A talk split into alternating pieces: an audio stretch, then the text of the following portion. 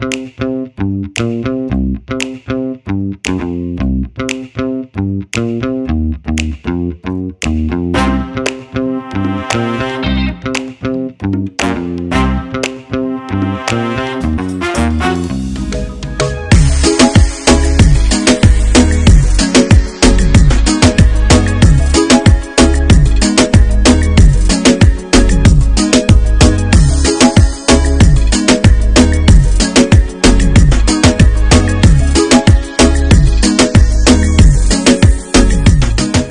Ana Lopes é a gerente e alma do Inbaco, para além de ser um dos rostos mais conhecidos e reconhecidos da noite na região e não só.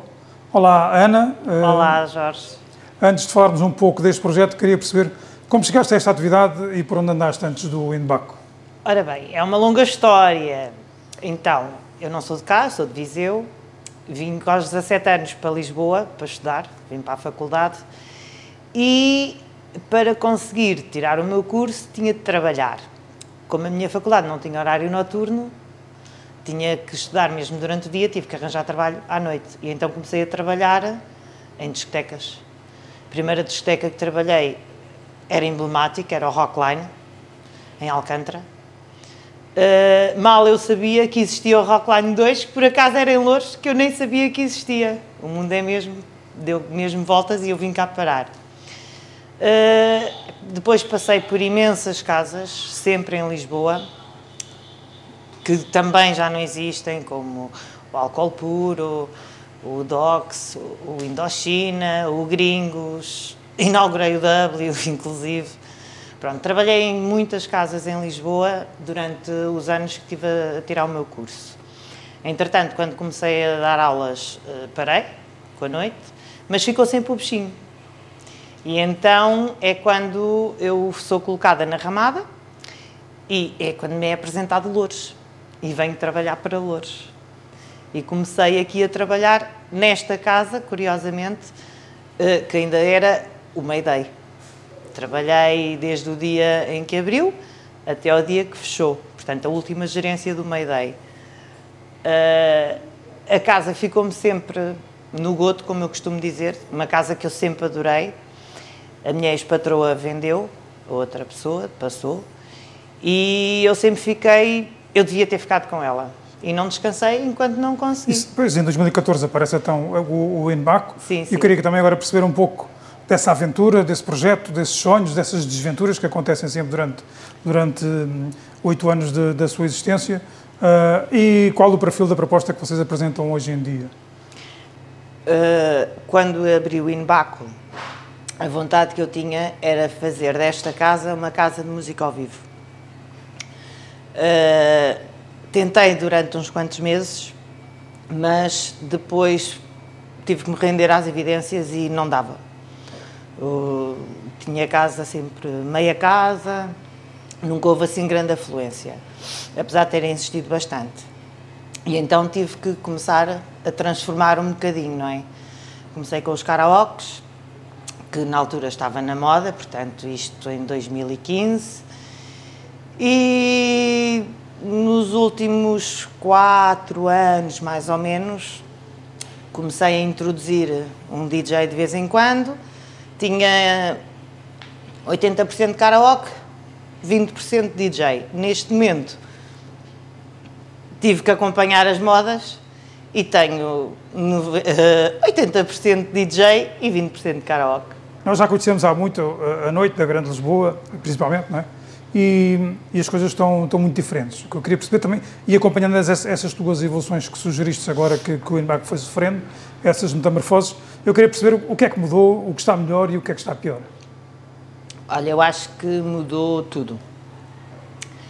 Uh, porque a geração de hoje em dia não tem nada a ver com a geração de há 20 anos atrás quando há 20 e tal, 25, 26, que eu comecei a trabalhar na noite, não tem mesmo nada a ver. O cliente hoje em dia, enquanto há 20 e tal anos atrás, quem saía para a noite tinha o cuidado de se preparar, de, de, de ir bem vestido, calçado, maquilhado. Hoje em dia, esta nova geração, eu, eu sinto que não tem muito esse cuidado. Ok, as modas também mudaram bastante, O ténis, por exemplo, veio para ficar. Na nossa altura não, não era impensável. A calça de ganga, a mesma coisa. Uh, e aquilo que há 20 anos atrás era extremamente proibido, expressamente proibido, que era os ténis, a calça de ganga, hoje em dia é banal.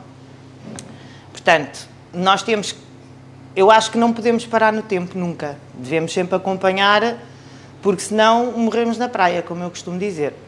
E se ainda existe o Inbaco, e com bastante sucesso, eh, é porque eu também nunca, nunca deixei de acompanhar as tendências e ver o que é que perceber. Muitas vezes, epá, espera lá, aqui qualquer coisa não está a funcionar, vamos tentar perceber o que é que está a faltar.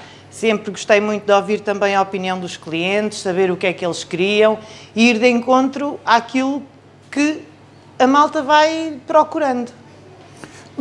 Esse acompanhamento do, do, dos sinais dos tempos é basicamente o que estás, o que estás a transmitir. E, e nesse sentido, e chegando aqui, uh, quase no início de 2023, qual é o posicionamento que o INBAC ocupa atualmente, presentemente, nos dias de hoje, na noite da, da região? Sou crítica para falar, não é? Mas, é assim, o INBACO é uma casa que eu acho que neste momento já marcou uma posição muito forte em Loures e arredores, portanto, no Conselho de Loures, e mesmo Lisboa, tenho muitos clientes que vêm de Lisboa. Uh, é uma casa que, apesar de, destes tempos complicados, de pandemia, de, da guerra, de, da crise que está instalada, continuamos a, a ter casinhas boas, a ter casa cheia, os clientes vêm, gostam e, mais importante de tudo, é Hoje em dia, uh, vê-se no noticiário o que é que se ouve. Mortes, facadas, tiros, na noite. No Inbaco, nós não vendemos copos de leite, como é óbvio, de vez em quando pode haver um stress ou outro, mas nada de, de extraordinário.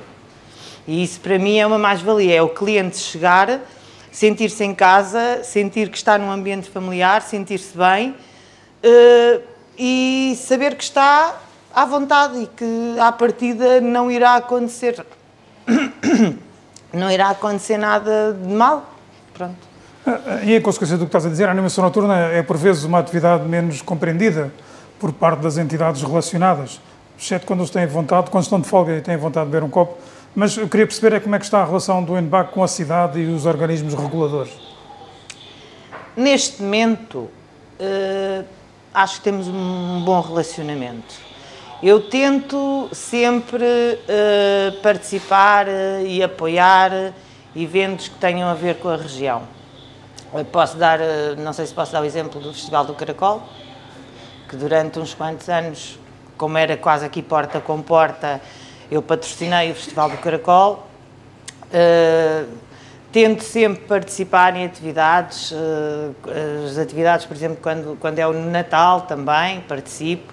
Gosto que as pessoas saibam que o Inbaco, apesar, apesar de ser uma casa noturna, de ser um bar, eh, não deixa de estar envolvido nas coisas da região, mesmo que seja durante o dia.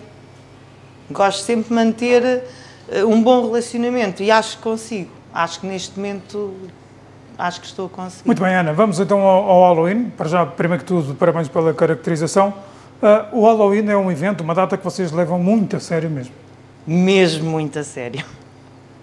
A sério até demais. Posso dizer que a preparação do Halloween nesta casa, uh, eu começo a pensar no Halloween, no que é que vou fazer, pelo menos com um mês de antecedência. Isto porque em oito anos o primeiro ano que a casa abriu, eu sempre gostei muito do Halloween. Sempre foi uma noite que eu gostei muito. E sempre tentei uh, ter uh, mesmo o ambiente de Halloween. Macabro. É claro que o primeiro ano tinha meia dúzia de coisas, o segundo ano comprei mais umas, entretanto são oito anos. Em oito anos já tenho imensas coisas mesmo, muitas que até já não uso, porque já usei no ano anterior, então já não quero repetir e mesmo não é só cá dentro.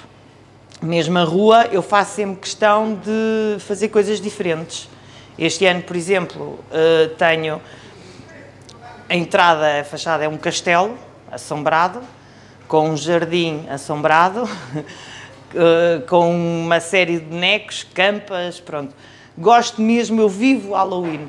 E eu estou aqui há três dias, quase sem dormir, só a preparar o que aqui está. Eu, uh, desculpem, eu e os meus colaboradores também.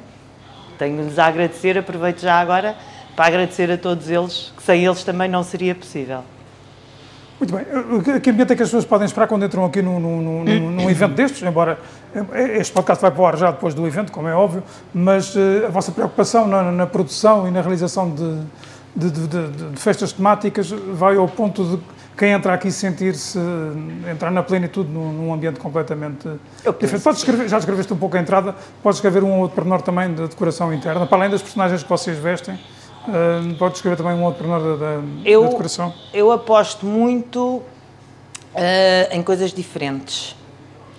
E bonecos, uh, de preferência tamanho real, e que são, têm sensores de movimento ou de som e que mexem ou falam. Uh, para as pessoas mesmo, as próprias pessoas chegam e vão interagir com os bonecos e brincam e tiram fotografias e as pessoas adoram. Portanto, eu hoje, eu já não podia ouvir o meu telemóvel porque hoje não parou de tocar toda a gente. Então o Inbaco vai ter o Halloween, então como é que vai ser o Halloween? Então, uh, e mesas, que não dá para reservar numa noite destas, não, não podemos reservar mesas. E neste momento já está muita gente na Sim, rua à espera para entrar. Estamos a alguns minutos da abertura da porta e uh, a fila já é enorme lá fora. Eu queria perceber também, e, e enquadrando na festa, uh, se tu achas que a, que a, máscara e a caracterização ajudam o divertimento? As pessoas sentem-se mais soltas? Sim, sim. Uh, há muito cliente que não gosta, não gosta de se mascarar.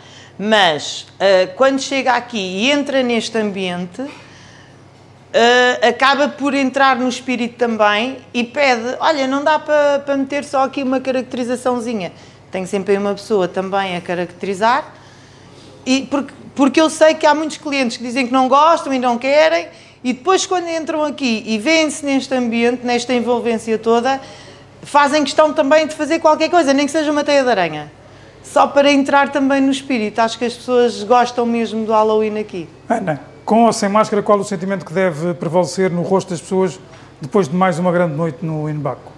Eu espero que de plenitude, de sentirem, epá, tivemos uma noite espetacular, estamos cansados, uh, mas super divertidos, acabados porque dançámos, pulámos, curtimos e sem stress, apesar deste ambiente todo macabro e de estar tudo escuro, Espero eu que esta noite seja idêntica aos anos anteriores. Uh, e as pessoas saem daqui extremamente satisfeitas e já a pensar, aí pá, isto realmente é um espetáculo, pô, estamos cá de volta. Eu acho que se calhar uh, muitos dos clientes que vêm já vieram os outros anos e quando pensam, e tem, há muita gente mesmo que diz, quando pensam no Halloween, pensam no Inbaco, assim o, o Inbaco mesmo ao Halloween. Porque Ana, é mesmo no... uma noite emblemática. Uh, estamos no final de 2022, como já disse, é a altura de balanço e de projeções. Eu queria perceber um pouco uh, o que é que o Inbac, uh, no Inbac a Ana e a sua equipa pretende oferecer em 2023. Espero que muita animação, porque eu acho que cada vez mais as pessoas precisam desanuviar, precisam de, de sair, divertir-se um bocadinho, porque a vida não está fácil, as coisas estão muito complicadas e acho que o facto de dizer, epá, olha, hoje vou sair um bocadinho, vou desanuviar um bocadinho a cabeça, vou beber um copo, uh, espero continuar a poder proporcionar isso às pessoas e principalmente com muita segurança e as pessoas saberem que chegam aqui, bebem o seu copo, divertem-se, não precisam de estar com sete olhos, não precisam de estar com medo que no final da noite pode acontecer alguma coisa, que pode sempre acontecer, é óbvio, mas não tem acontecido, espero que não aconteça, mas da experiência que tenho, e é precisa, eu acho que isso é o mais importante, levar para 2023 é as pessoas chegarem aqui, sentirem-se bem, serem bem recebidas, sentirem-se em casa uh, e serem daqui super satisfeitas. Ana, para terminar, um último desafio. Queria que, para os olhos de quem eventualmente possa não, possa não conhecer ainda esta casa, que dissesse olhos nos olhos, uh, deixasse um convite para quem não conhece o Inbac para que vos venha visitar. Ora, então, uh, a quem não conhece o Inbaco, convido vivamente a vir, conhecer, uh, dar a sua opinião, porque acho que é uma casa extremamente agradável, com um ambiente muito familiar, em que quase toda a gente se conhece. Uh, quando, não, quando não conhecem, vão passar a conhecer, e acho que aqui vai ser uma boa aposta e vão gostar.